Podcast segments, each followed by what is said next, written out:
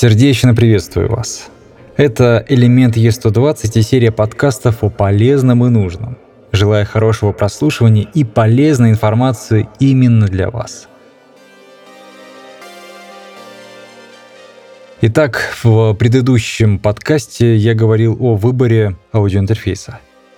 Сейчас хочу рассказать о своем выборе интерфейсов. Всего у меня их было три, и сейчас вот совсем недавно появился четвертый. Итак, давайте по порядку. Focusrite Solo Second Gen. Scarlett Solo был первой карточкой. По характеристикам это USB-интерфейс без дополнительного питания.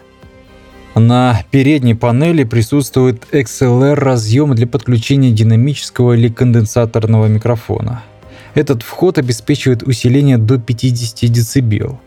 К сожалению, вход нелинейный, поэтому подключить условно внешний преамп не получится. Частота сэмплирования от 44100 до 192 тысяч Гц с разрядностью 24 бита. Для конденсаторного микрофона предусмотрено питание 48 вольт на передней панели, совсем рядом с ручкой громкостью. Также присутствует спереди разъем для наушников. Усиления для наушников хватает, чтобы слышать себя при записи. Для моих 32-омных наушников хватало за глаза. Соотношение сигнала-шум составляет минус 107 дБ. При подключении микрофона это значение увеличивается в большую сторону, но важно понимать, что это значение будет стремиться к нулю, то есть в районе минус 90, минус 80 дБ.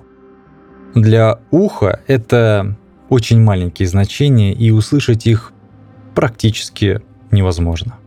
Либо они не очень сильно бросаются.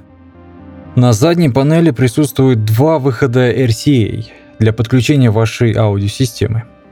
Из минусов стоит отметить проблему с мониторингом или прослушиванием себя при записи.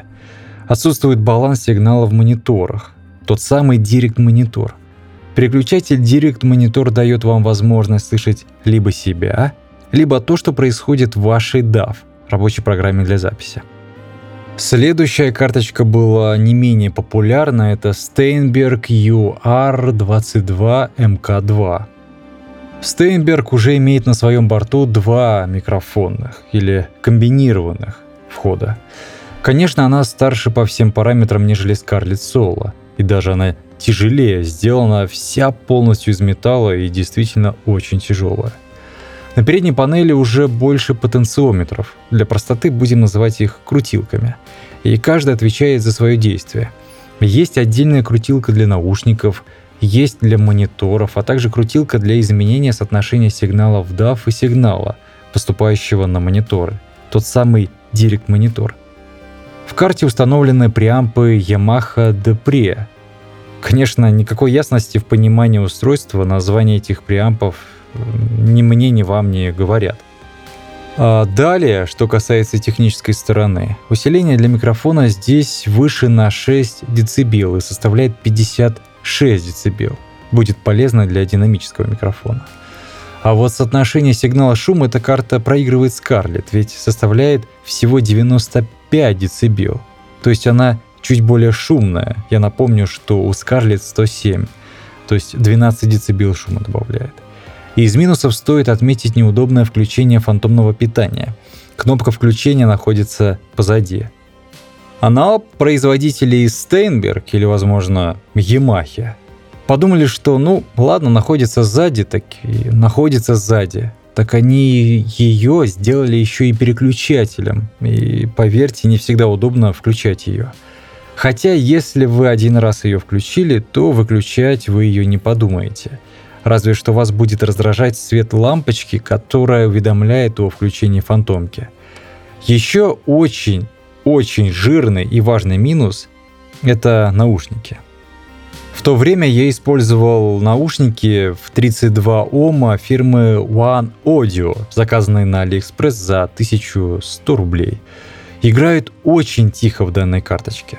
При чтении бывает трудно услышать себя. Начинаешь и читать, и пытаться услышать себя, что создает дополнительные неудобства, которые никому не нужны. Третья карточка используемая мной и до сих пор, это Audient или Audient ID4. По характеристикам она очень схожа со Steinberg, с той лишь разницей, что на борту у нее один комбинированный микрофонный вход и один инструментальный. Частота сэмплирования 96 кГц на 24 бита. Уровень усиления 58 дБ. Соотношение сигнал-шум в этой карте равняется 99 дБ. Чуть шумнее Скарлет, но чуть тише Стейнберг. На слух это будет довольно-таки тяжело услышать. Из плюсов стоит отметить наличие двух входов для наушников 3,5 и 6,3 мм. Также вы можете подключить две пары наушников, к примеру, вашему другу, который вызвался прослушивать вас и исправлять ошибки. В этой карточке также присутствует функция Direct Monitor, как и в Steinberg.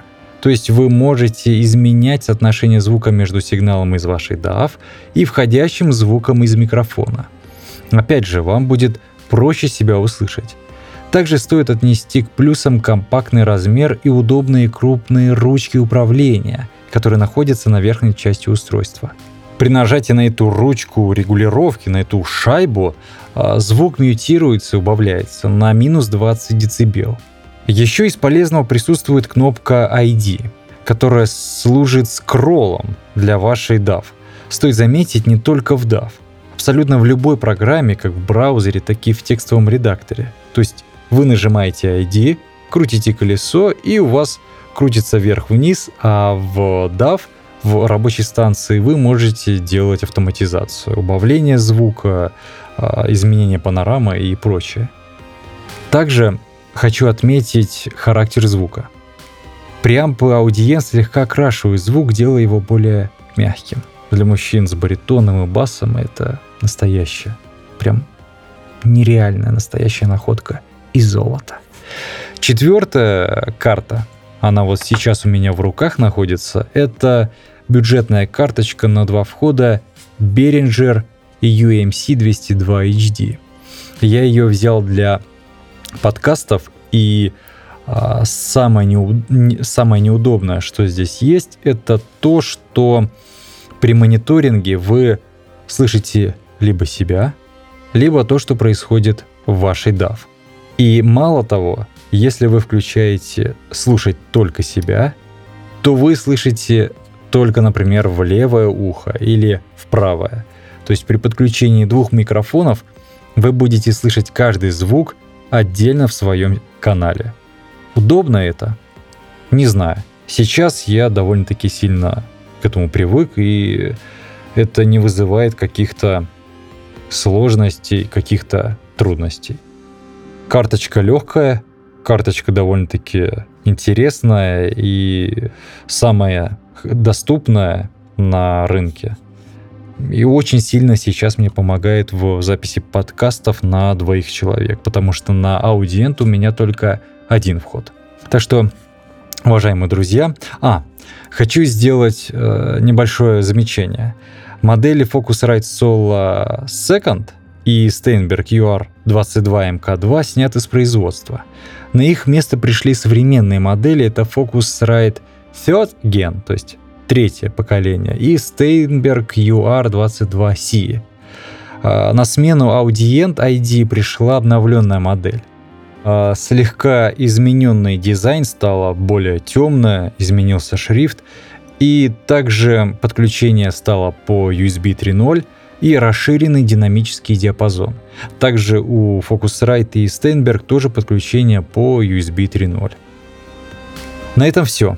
А, если мои подкасты вам помогают, то ставьте лайк, подписывайтесь, пишите комментарии, и я надеюсь, что все-таки они вам помогут в правильном выборе для ваших проектов, для ваших творческих проектов. Вам удачной записи, удачного выбора и всего вам самого доброго.